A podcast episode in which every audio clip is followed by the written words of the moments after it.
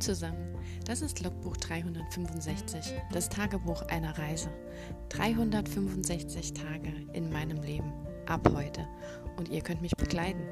Mein Name ist Claudia, ich freue mich auf euch. Lasst es uns zusammen angehen. Los geht's! Hallo und willkommen zu Tag 227 von 365. Ungefähr, ich weiß nicht, 10 Stunden später als der letzte Eintrag. Hm, aber jetzt wieder zur normalen Zeit. Wir haben halb acht abends, Donnerstag, äh, der Tag nach der Abgabe. ja, und so war er auch. Es war wirklich ein Sonntag, wie er im Buch steht. Und zwar nicht ein Sonntag, wie ich ihn sonst immer zelebriere, mit normal früh aufstehen und arbeiten. Nein, ich habe ja ausgeschlafen, habt ihr ja heute Morgen mitbekommen. Ich habe mit euch erzählt und ähm, das war eigentlich auch so alles, was ich heute großartig gemacht habe, weil ja, ich glaube, es hat einfach so seinen Tribut gefordert. Ich bin auch einfach frauentechnisch ausgenockt und ähm, habe mich heute einfach dann auch mal, ähm, wie nennt man das, gut behandelt. Ich habe einfach mir mich auf die Couch gesetzt mit dem Kaffee, mit euch am Anfang ja noch, dann später mit einem Buch und habe vorher noch kurz mit den Mädels geredet, weil ich muss echt sagen, es ist mir schon wieder passiert. Das hatte ich nach Kanada auch, nach meinem Kanada-Projekt, wer sich vielleicht noch erinnert. Ich habe so eine richtige Postabgabedepression gehabt. Es war heute Morgen so, dass ich da ähm, klar natürlich kann man weiterschreiben. Das Projekt ist ja damit nicht abgeschlossen, dass ich abgegeben habe. Aber irgendwie ist das für mich so ein, so ein Punkt, ähm, wo halt auch so ein gewisser Schlussstrich steht. Also nicht unbedingt für das Projekt, klar, weil ich habe jetzt ja erst, was waren es, nicht mal 5000 Worte insgesamt. Ähm, aber irgendwie war das für mich halt so ein Milestone, auf den ich hingearbeitet habe, auf diese Abgabe. Und das ist halt einfach eine andere Sache, als ein Buch fertig zu schreiben. Das war jetzt auch so ein bisschen gegen Ende, weil es halt so knapp war, muss ich ehrlich sagen, schon noch ein bisschen überm Knie abgebrochen, wie man so schön sagt. Also es war jetzt vielleicht nicht unbedingt etwas, mit dem ich mit hundertprozentiger Fröhlichkeit gesagt habe, ja, genau so würde ich das immer abgeben, sondern es war einfach, weil ich wollte die Chance nicht verpassen. Ich habe ja auf dem letzten Drücker noch ein Ende angefügt. Ich habe noch weiter geschrieben gestern, ähm, dass ich zufrieden war und möglichst breit äh, gezeigt habe von beiden Protagonisten und so. Und ähm, ich hätte ja nicht, also es hieß ja auch 20.000 Zeichen, aber ich habe ja noch ein bisschen weiter geschrieben. Aber es war jetzt nicht das Optimum, was ich erreichen hätte können, wenn ich eben die Zeit gehabt hätte. Aber man muss sagen, wirklich für die Zeit, die ich tatsächlich hatte, war es das Optimum, was ich rausholen konnte. Also ich ähm, bin jetzt nicht unzufrieden gewesen, weiß aber, dass ich es hätte besser machen können, wenn. Ne? Was wäre, wenn? Das schöne Wörtchen, wenn dann kann jeder alles. Also ja, ich bin nicht unzufrieden, wie gesagt. Ähm, jetzt nach dem, nach dem Tag heute nochmal drüber nachdenken, aber ich habe dann auch irgendwie so ein, ich möchte nicht gleich drauf gucken. Ich glaube, wenn ich jetzt drauf gucken würde und würde irgendeinen Fehler sehen, irgendwas saudummes, dann würde ich mich total aufregen. Und ähm, wie gesagt, andererseits war es jetzt auch so ein drauf hinarbeiten und irgendwie ist dann bei mir danach einfach so ein Tag Pause angesagt. Ich muss dann einfach einen Tag Pause machen. Ich kann nicht nahtlos da jetzt weiterschreiben. Ich weiß auch nicht, was das ist. Vielleicht, weil ja halt auch so eine, eine Bewerbung war. Also ich habe ja auch dieses Exposé ausgefüllt. Ich habe die Sachen ausgefüllt und ja. Ähm, man muss ja sagen, nach Kanada habe ich äh, nach dem Tag Pause gar nicht weitergemacht. Also ich habe Kanada seit der Abgabe am, was war das, 5. Dezember oder so? Ihr müsst ja noch mitbekommen haben. Ähm, nicht ein einziges Mal mehr angerührt. Noch nicht mal ähm, durchgelesen. Ich habe weitergearbeitet, glaube ich, an ähm, den zwei anderen weiteren Bänden. Also nicht gearbeitet, aber so ein bisschen, ich nenne es jetzt mal geplottet, auch wenn es nicht im eigentlichen Sinne geplottet ist, aber für meine Arbeitsweise geplottet. Also ich habe mir halt Gedanken über die Protagonisten gemacht, habe eine Pinterest-Wand gemacht und so weiter und so fort. Ein paar Lieder gesammelt. Ähm, Äh, ich weiß schon gar nicht mehr. Also ich meine, ich habe ja den Podcast gemacht. Man weiß, was nach Kanada passiert ist. Ich weiß es jetzt schon nicht mehr auswendig. Aber auf jeden Fall weiß ich, dass ich nicht weitergeschrieben habe, ähm, weil einfach so viel anderes anstand. Und ähm, ja, dann äh, war jetzt heute halt einfach auch so ein so ein Schlapptag. Also ich habe auch, glaube ich, den Sonntag jetzt, auch wenn es ein Donnerstag war, gebraucht. Und ähm, ich wollte eigentlich dann heute noch was schreiben, weil ich trotz dieser ähm, Abgabe und dieser Postabgabe Depression und irgendwie, ich habe das in der Gruppe auch geschrieben, also in, in, unserer, nicht in der großen Gruppe, sondern in unserer kleinen Messenger-Gruppe. Und da hat mich die eine gefragt, ja, wie genau ich mich denn fühle, ob ich mich traurig fühlen würde oder so. Und ich sagte, nee, eher so, als ob ich jemand gehen gelassen hätte, der mir wichtig war. Und gleichzeitig bin ich aber so in dem Flow, dass ich gern schreiben würde, weil ich jetzt halt so in dem Flow war, aber eben nicht an der Geschichte. Ich weiß auch nicht warum. Für mich ist dann da so ein geistiger Break. Keine Ahnung. Wahrscheinlich könnte ich mich zwingen, sicher. Das ist kein Ding. Wenn ich mich jetzt dran gesetzt hätte und gesagt hätte, ich schreibe jetzt ähm, an dem Kapitel weiter oder ich überlege es mir nochmal neu oder ich weiß auch nicht, dann hätte ich da auch was machen können. Aber ähm, ich wollte halt irgendwie was anderes schreiben. Dann saß ich heute Morgen irgendwie nach unserem Podcast heute Morgen ähm, erstmal ewig vom Laptop so gefühlt und habe Pinterest durchgeguckt und habe so überlegt, an was könnte ich denn schreiben, weil ich hatte richtig Bock, das hatte ich so noch nie, dass ich einfach nur mich in so eine Welt versinken lassen wollte, über Charaktere und deren Erlebnisse schreiben wollte und dieses Gefühl von diesem ja, woanders sein. Keine Ahnung, ich kann das so schwer beschreiben. Das war heute Morgen zum ersten Mal so ganz drängend, dass ich unbedingt schreiben wollte und nicht wusste was. Das war ganz schlimm. Und ähm, von den anderen kamen halt die Vorschläge, ja, schreib doch an Kanada weiter, ja, schreib doch an deinem Hades-Projekt weiter. Und ich so, nein, das sind alles so, so Dinge, wo ich mich erst reinlesen muss. Das ist ein Projekt, das ich angehen möchte, wollen möchte, Mm, so, das ist ja ein größeres Unterfangen, sage ich mal. Also ich wollte irgendwie sowas leichtes, fluffiges, am liebsten ein neues Thema, eine Kurzgeschichte, die nicht viel bedeutet, so ein One-Night-Stand quasi. So habe ich das dann auch beschrieben und ja, dann habe ich gedacht, ja, ich hole mir da einen Prompt, also so ein so einen Satz oder so findet man ja auf Pinterest ganz viel, das heißt dann Prompt. Dann kann man einfach so drauf losschreiben und ähm, den habe ich mir dann so aufgeschrieben, habe ein Dokument angefangen und dann hat mein Computer gesagt, er will laden. Und dann dachte ich halt, na gut, ich habe jetzt keinen Bock, mich mit dem Kopfhörer dahin zu setzen. Ich hatte eh schon Kopfweh, habe mich nicht so wohl gefühlt, war nicht so fit. Ich setze mich jetzt da nicht mit dem Kopfweh und mit Nackenschmerzen hin, während der Computer da lädt. Und ähm, ja, dann habe ich mich halt erstmal wieder ins Bett verzogen, also gesetzt. Das ist ja meine Couch quasi auch. Habe meinen Kaffee getrunken und habe ähm, mir von den Bridgerton-Büchern noch ein paar als Leseproben runtergeladen, um mal zu gucken, was dieser noch über die anderen Mädels schreibt und bin irgendwie an der Geschichte von Eloise hängen geblieben. Das ist die To Sir Philip with Love. Ähm, auf Deutsch heißt es, glaube ich, in Liebe Eloise. Also in Liebe, Eloise. Also so wie, wie man einen Brief unterschreibt. Das ist der, lass mich jetzt lügen, der fünfte Band der Bridgerton-Reihe. Ich finde, man kann die alle unabhängig voneinander lesen. Klar, spoilert man sich, mit welchem Love Interest das jeweilige Bridgerton-Geschwisterkind in den Vorromanen zusammenkommt. Aber ich meine, das ist jetzt kein so ein Riesenspoiler. Man weiß relativ schnell, wenn ein Roman gut aufgebaut ist, mit wem derjenige zusammenkommen soll. Also stört mich das nicht.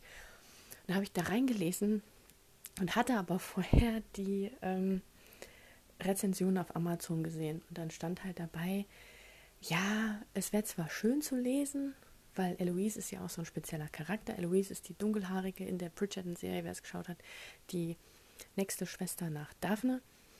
Und äh, die ja eher so ein bisschen wie Elizabeth Bennet ist, also so ein bisschen ähm, headstrong, sagt man ja, so sturköpfig und so in ihrer Zeit entwachsen, auch so ein bisschen Anne of Green Gables. Sie will ja eigentlich nicht heiraten, sie will auf die Universität, sie, ähm, also so kommt sie zumindest in der, in der Bridgerton-Serie rüber. Ich rede jetzt hier von Netflix.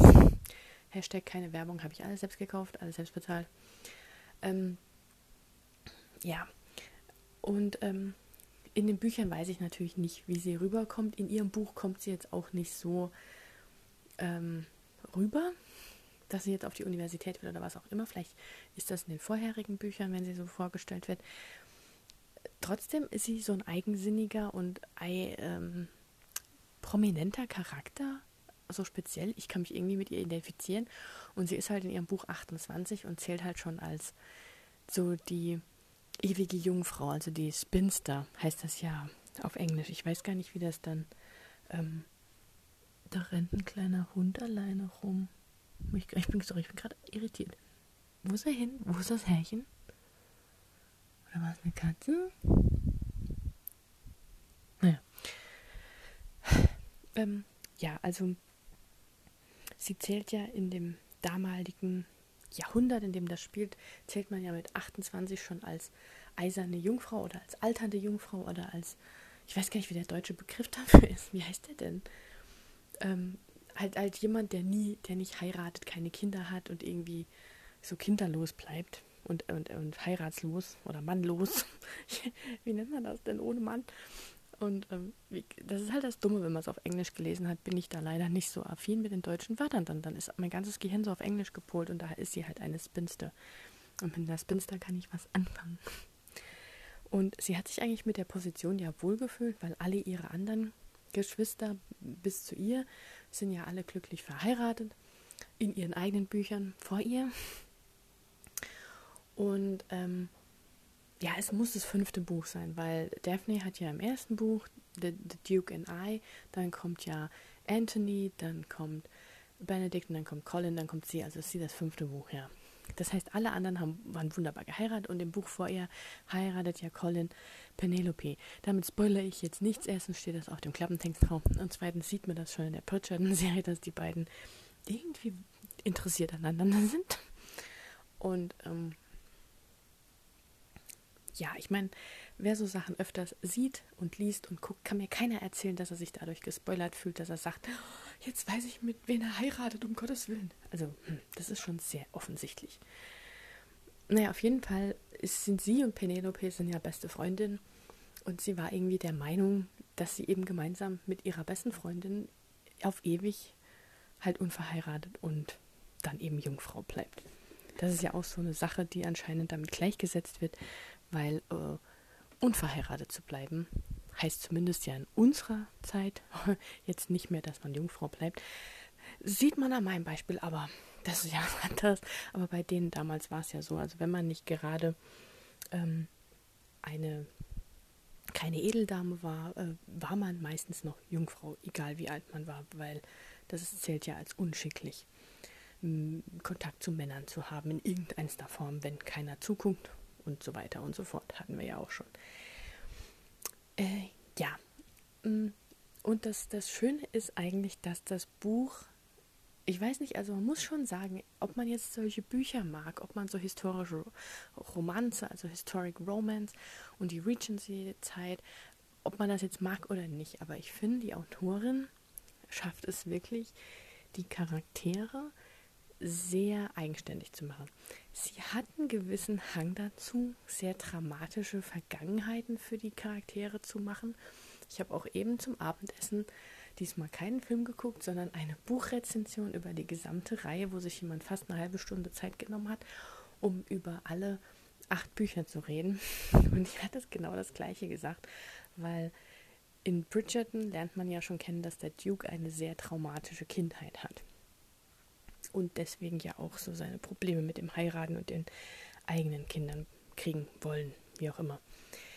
Ähm, alle weiteren Männer der Bridgerton-Familie haben auch irgendwelche dramatischen Kindheitserfahrungen und in Eloise Book, äh, Eloise Book, in Eloises Romanze ähm, geht es eigentlich um eben diesen Sir Philip und dessen Frau, begeht quasi im Prolog schon Triggerwarnung, Vorsicht für alle, die mit Suizid Probleme haben.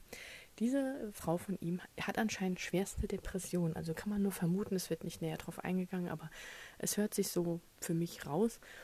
Und sie ähm, bringt sich quasi im Prolog selbst um und er rettet sie noch, aber sie stirbt, sie stirbt halt an den Folgen. Und das, also, das hat diese Buchrezensentin, sie war Amerikanerin oder Engländerin, ich weiß nicht, eben auch gesagt, dass sehr viele Bücher sehr delikate Themen halt auch ansprechen, wo man Triggerwarnungen aussprechen müsste und so. Deswegen, äh, ja. Auf jeden Fall ähm, schreibt Eloise diesem Sir Philip, weil seine Frau eine Cousine von ihr war sie hat von dem ähm, Tod eben gehört und spricht ihm halt so ihr Beileid aus. Und Eloise wird eigentlich, das deswegen habe ich ja gemeint, sie hat so, die Autorin hat so ein, ein tolles Händchen dafür, die Charaktere so in ihrer Art gut zu beschreiben oder das Buch an sich, die, dieses ganze einzelne Buch für, für das Geschwisterkind jeweils nach dieser Art von dem Kind aufzubauen, weil Eloise wird ja so als die Schreibende, als die Interessierte an Literatur und so dargestellt und ähm, es beginnt halt damit, dass sie mit diesem Sir Philip eine Brieffreundschaft hat. Und das finde ich total witzig, weil sie schreibt ihm, wie gesagt, eigentlich nur eine Beileidsbekundung, weil das ja ihre entfernte Cousine ist. Und er schreibt dann eben zurück, weil das ja die höfliche Etikette ist. Und dann schreiben sie halt so hin und her. Und er schickt ja dann auch gepresste Pflanzen, weil er ist Botaniker und hat in, in irgendeiner Uni, ich weiß nicht, Cornwall, äh, sehr gut abgeschlossen und ähm, schickt ihr dann halt immer solche getrockneten Blümchen, wo er ihr erklärt, was das für Sorten sind und so ein Kram. Und das ist total schön gemacht. Und irgendwann ähm, schreibt er ihr einfach, ob sie sich nicht vorstellen könnte zu heiraten, weil er ist ja Witwer und ähm, sie ist ja auch schon etwas älter, ob sie sich das nicht vorstellen könnte, weil offenbar ist ja eine Heirat, muss man ja nicht unbedingt immer auf ähm, romantischen Gefühlen aufbauen, sondern einfach, dass es auch untereinander gut klappt, weil das hat man ja in der damaligen Zeit nicht so oft gehabt. Da wird ja auch oft wegen Status geheiratet und wegen Geld und ähm, dass man einfach auch so aus, ähm, aus einer Gemeinsamkeit und aus einem inneren Verständnis, dass man sich gut versteht, heiratet, weil man ja auch eine Zeit miteinander verbringen muss. Das strebt er quasi so an. Und sie ist da irgendwie so total vor den Kopf gestoßen von dieser Ansage, weil sie freut sich eigentlich über diese über diesen Briefkontakt, aber diese Anfrage, weil sie ja eigentlich mit sich sehr zufrieden ist, so alleine als Single, irritiert sie dann und schreibt ihm einen Monat lang nicht zurück. Und dann heiratet eben, wie gesagt, Penelope. Also die beiden Bücher überschneidern sich am Ende so ein bisschen. Und ähm, das schmeißt sie halt so aus ihrem Alltag, weil sie daran damit überhaupt nicht gerechnet hat, dass sie dann halt Hals über Kopf einfach nachts in die Kutsche steigt und zu ihm hinfährt, ohne dass sie ihm Bescheid sagt. Und das ist ja zur damaligen Zeit ähm, ja nicht unbedingt etwas, was man als unverheiratete Frau machen sollte.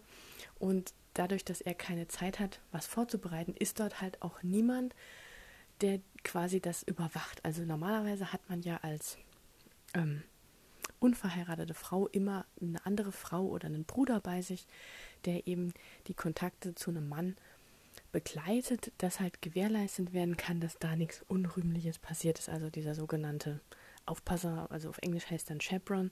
Und er wollte da halt extra einen ähm, jemanden besorgen, wenn sie ja zusagt, dass er noch Zeit genug hat, das zu organisieren. Und sie kommt halt einfach. Und das heißt, sie ist halt plötzlich allein mit ihm. Und dann stellt sich raus, dass er Vater von ähm, achtjährigen Zwillingen ist, die ungefähr so die Bude abreißen und er eigentlich nur eine Frau will, weil er mit seinen Kindern nicht klarkommt.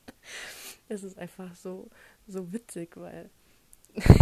und das Lustige war eigentlich, dass in der Rezension drin stand, ähm, dass so diese ganze Liebesgeschichte zu kurz kommt, weil es irgendwie die ganze Zeit darum ging, dass seine Kinder irgendwie ähm, also das Problem mit seinen Kindern berichtigt werden muss oder dass seine Kinder so viel Raum einnehmen und dass nicht so viel eine Connection zwischen ihm und ihr stattfindet. Und ich war dann erst so ein bisschen unsicher, ob ich mir nach der Leseprobe das Buch holen soll, das E-Book. Habe mich dann aber dazu entschieden und habe dann den ganzen Nachmittag, ich glaube so von, von halb eins bis um fünf durchgelesen. Und ähm, ich bin eigentlich super begeistert und ich bin kein Kinderliebhaber. Ich muss es ja ehrlich zugeben. Ich, ich, wie gesagt, ich will ja keine eigenen Und ich bin jetzt auch, ich habe nichts gegen Kinder, um Gottes Willen. Ich spiele auch mit denen und so, aber ich bin jetzt halt nicht so die typische Frau, die bei jedem Baby schreit und zu jedem Kind hinrennt oder und bin dann halt auch immer so ein bisschen skeptisch bei Themen, die um Kinder gehen oder wo Kinder eben die Hauptrolle spielen, weil ich dann nicht weiß, ob ich mit dem Thema was anfangen kann. Deswegen war ich da so skeptisch bei der Rezension. Nur um das am Rand zu erklären. Und trotzdem kann ich sagen, selbst für Leute, die nicht so mit Kindern so eine Affinität haben, so wie ich, das Buch ist einfach der Kracher. Also vor allem finde ich genau das mit den Kindern einfach super genial, weil Eloise lernt man ja auch in Bridgerton schon kennen und ich habe die halt einfach jetzt so vor Augen. Sie ist halt wirklich so dieser Schalk und sie sagt halt aus, sie ist mit mit fünf Brüdern und ganz und drei Schwestern auf äh, zwei Schwestern aufgewachsen und ähm, sie hat jetzt selber ist sie Tante von ganz vielen Kindern und sie hat selber ganz viele Streiche in ihrer Jugend gemacht. Ups, sie gerade irgendwas umgerannt.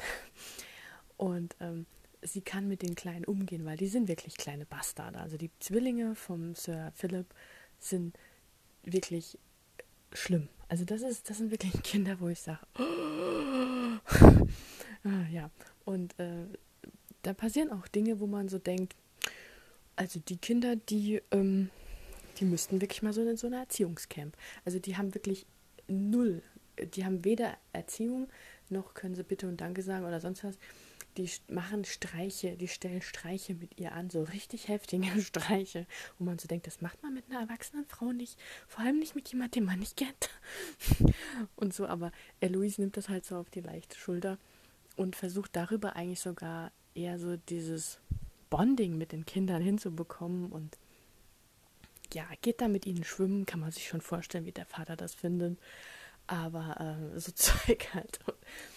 Es ist einfach nur super.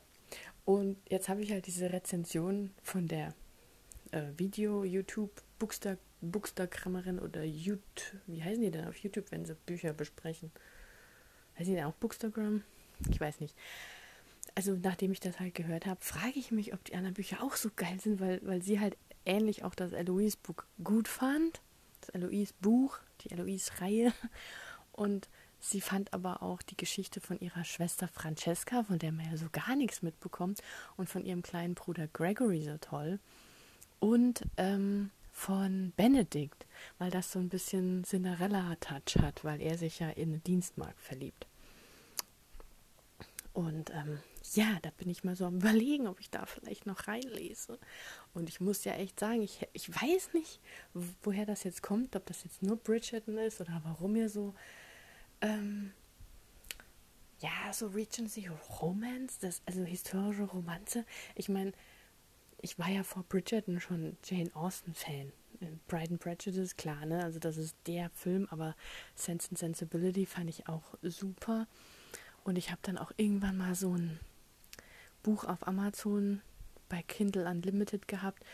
Das war auch irgend sowas mit einem mit einem reichen Typ und einer Frau also auch in der Zeit damals, keine Ahnung. Also es war schön zu lesen, aber es ist anscheinend nicht viel hängen geblieben, dass ich jetzt noch weiß, wie der Titel war oder von wem das war. Aber ich finde halt, das ist so eine. Ich will es jetzt nicht als leichte Lektüre beschimpfen, weil äh, Julia Quinn bearbeitet ja zumindest in dem Bridgerton-Roman sehr schwierige Themen zum Teil auch. Und die Zeit damals war halt auch sehr schwierig, was so Romantik und miteinander zusammenkommen und sich vor der Ehe richtig kennenlernen, beziehungsweise sich danach dann erst kennenlernen, da muss man so, zumindest ich, ich musste gedanklich umschalten, diese Bücher oder halt auch das Bridgerton zu verstehen, weil für mich war ja halt mit der Hochzeit und mit dem Happy Ever After diese, dieser Erzählstrang irgendwie abgeschlossen und dass es dann danach nochmal weiterging und danach eigentlich erst die Probleme anfangen, für das verheiratete Pärchen, weil dann kommt ja eigentlich erst so zum Tage, wie die Personen richtig sind, weil dann wird ja erst so äh, Probleme äh, offenbart, weil dann ist man ja verheiratet und dann kann man ja plötzlich über Dinge reden, dann darf man sich anfassen, dann darf man sich küssen, dann darf man allein miteinander sein und da kann man ja wohl richtig Pech haben. Aber ähm, ich weiß nicht, ob das jetzt gerade so deswegen spannend ist, weil ähm, ja, man ist ja dann in so einer Situation gefangen. Das ist im Prinzip so das Umgedrehte ähm, von so einem New Adult. Weil bei einem New Adult ist es ja so, dass man ganz am Anfang irgendeinen Grund finden muss, dass die beiden so miteinander oder aneinander knüpfen, dass sie eben nicht voneinander weg können. Und da wird ja meistens deswegen halt auch Uni und ähm, Studium oder Ausbildung oder sowas, dass sie zum, zusammen eine Gruppenarbeit machen müssen oder in der gleichen WG wohnen oder halt, wo man sich nicht aus dem Weg gehen kann und wo man sich eben kennenlernen muss, weil man eben auch Alltagsdinge miteinander bestreiten muss oder an gemeinsamen Strang ziehen muss, weil man ja beide äh, zu irgendeinem gemeinsamen Ziel kommen muss, wie zum Beispiel bei so einer Gruppenarbeit oder so. Oder man ist gemeinsam in einem Job, in einem Nebenjob und beide brauchen den, weil sie ihre Uni finanzieren müssen oder was auch immer. Ich meine, ihr könnt euch da ja ein Beispiel raussuchen. Und bei diesen romantischen, also bei diesen historischen Romanzen habe ich so den Eindruck, ist es eben umgekehrt. Da wird vorher so, so, oh ja, der sieht gut aus und oh ja, der hat eine, eine, äh, eine gute Familie und ist von gutem Stand und das könnte was werden, das ist nicht unter meiner Würde oder wie auch immer, dann wird geheiratet und dann fängt das erst an, weil die Hochzeit quasi der Grund ist, der die beiden zusammenbringt. Hm. Ja, das ist voll die, also der Geistesblitz. So, oh, wow. Und ich glaube, wenn man so dran geht, kann man die Bücher eigentlich wie jede andere Romanze auch lesen. Also da ist, ich bin ja halt auch kein so ein Hochzeitsfan, muss ich auch sagen. Ich bin so die Frau, die weder an Kindern interessiert ist, großartig, noch heiraten möchte. Deswegen sind für mich so Filme, wo es, wo es um jemanden geht, der unbedingt heiraten will oder der, der darauf auslegt, dass der Freund einen, einen Verlobungsantrag, also einen Heiratsantrag macht, um verlobt zu sein, sind halt für mich keine Gründe in dem Sinn, wo ich sage, da kann ich mich mit identifizieren. Ne? Also es geht um diesen Identifizierungsgrund. Mit Eloise konnte ich mich mega gut identifizieren, weil sie eben auch ähm, weil der Punkt ist, irgendwann tauchen natürlich ihre Brüder auf. Weil man kann ja eine Schwester nicht so alleine nachts äh, haut die ja ab, ohne jemand Bescheid zu sagen. und die kann man ja nicht einfach so ziehen lassen zu einem fremden Mann. Und dann tauchen halt irgendwann, ohne Vorankündigung natürlich, ihre vier Brüder auf und ähm, gehen dem Sir Philip erstmal an die Gurgel, weil sie zu dem Zeitpunkt das erzähle ich jetzt nicht, das ist einfach zu witzig. Ich müsste selber lesen, warum sie ihm an die Gurgel gehen. Ah, sehr schön. Ähm, und, und das hat man ja. Wie bin ich jetzt eigentlich drauf gekommen? Ähm, jetzt habe ich einen Faden verloren. Ich fand die Situation einfach zu gut. Diese Szene, wenn die, die Brüder auftauchen, ist einfach göttlich. Ähm, keine Ahnung. Ich, ich lasse das einfach. Ich weiß nicht mehr, wie ich hingekommen bin. Äh, und da ich ja nicht schneide, nicht zurückspule und sonst nichts mache, müsst ihr jetzt damit leben, dass ihr wisst, was ich gesagt habe und jetzt nicht mehr weiß, wo ich hin wollte. I'm sorry. Ja. Ähm, mal gucken. Also ich werde vielleicht heute Abend dann noch was äh, lesen und ähm, mal gucken, wie ich morgen weitermache. Eigentlich hätte ja eine Bewerbung anstehen sollen und eigentlich wollte ich einkaufen gehen, aber ich war heute einfach wirklich körperlich und äh, motivationstechnisch nicht in der Verfassung, irgendwas zu tun, außer mir einen schönen Tag zu machen und zu lesen. Und das muss auch mal sein. Muss man sich immer wieder vorsagen, man muss sich auch um sich selbst kümmern. So, und ich bin ja nicht verhungert. Ich sitze ja hier nicht auf dem Trockenen. Von daher mache ich das morgen. Und ähm, ja, dann würde ich sagen, ich entlasse euch heute zum zweiten Mal schon gehört in den Donnerstagabend. Morgen ist der letzte Tag der ersten Woche im neuen Jahr. Und dann kann man in den Freitag reinfeiern. Dann würde ich sagen, wenn ihr Bock habt, hören wir uns morgen wieder und mal sehen, was ich morgen alles so gemacht oder nicht gemacht habe. Mach's gut. Ciao.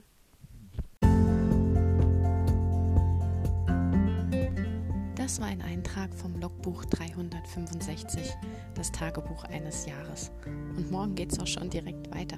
Ich freue mich auf euch, eure Claudia.